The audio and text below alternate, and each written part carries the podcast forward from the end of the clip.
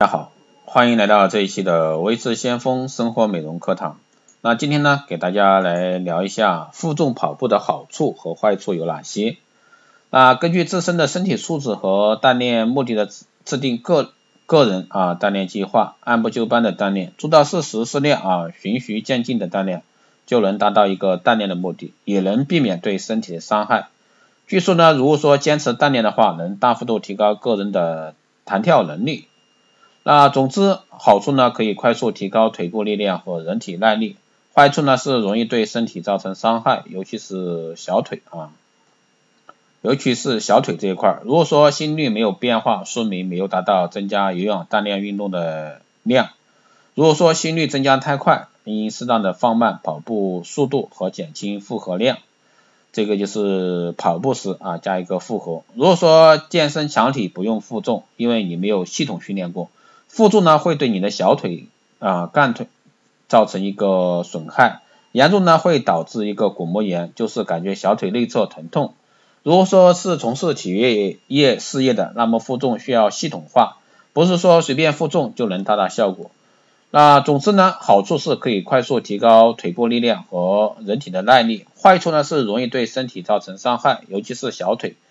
从最轻的哑铃开始，循序渐进，逐渐增加哑铃的重量。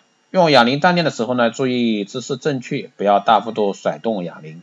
老是重复一种动作呢，容易使手腕、肘关节、旁肩膀啊等部位呢受伤。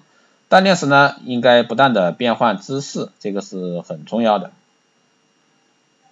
手握哑铃慢跑的时候呢，应该先从慢速开始，使身体呢逐渐适应附加的重量，同时呢，要还要随时注意自己的心率变化。同步啊，没有额外负荷量时的心率变化进行比较。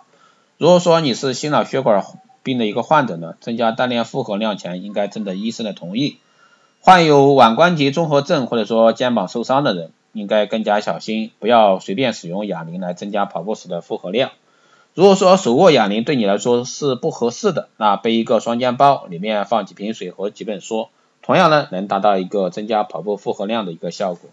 以上呢就是一个复合跑步的一个好处和坏处啊，那对于大家来说就看你怎么样去选择。其实呢，在锻炼这一块啊，一定是循序渐进，不要急于求成。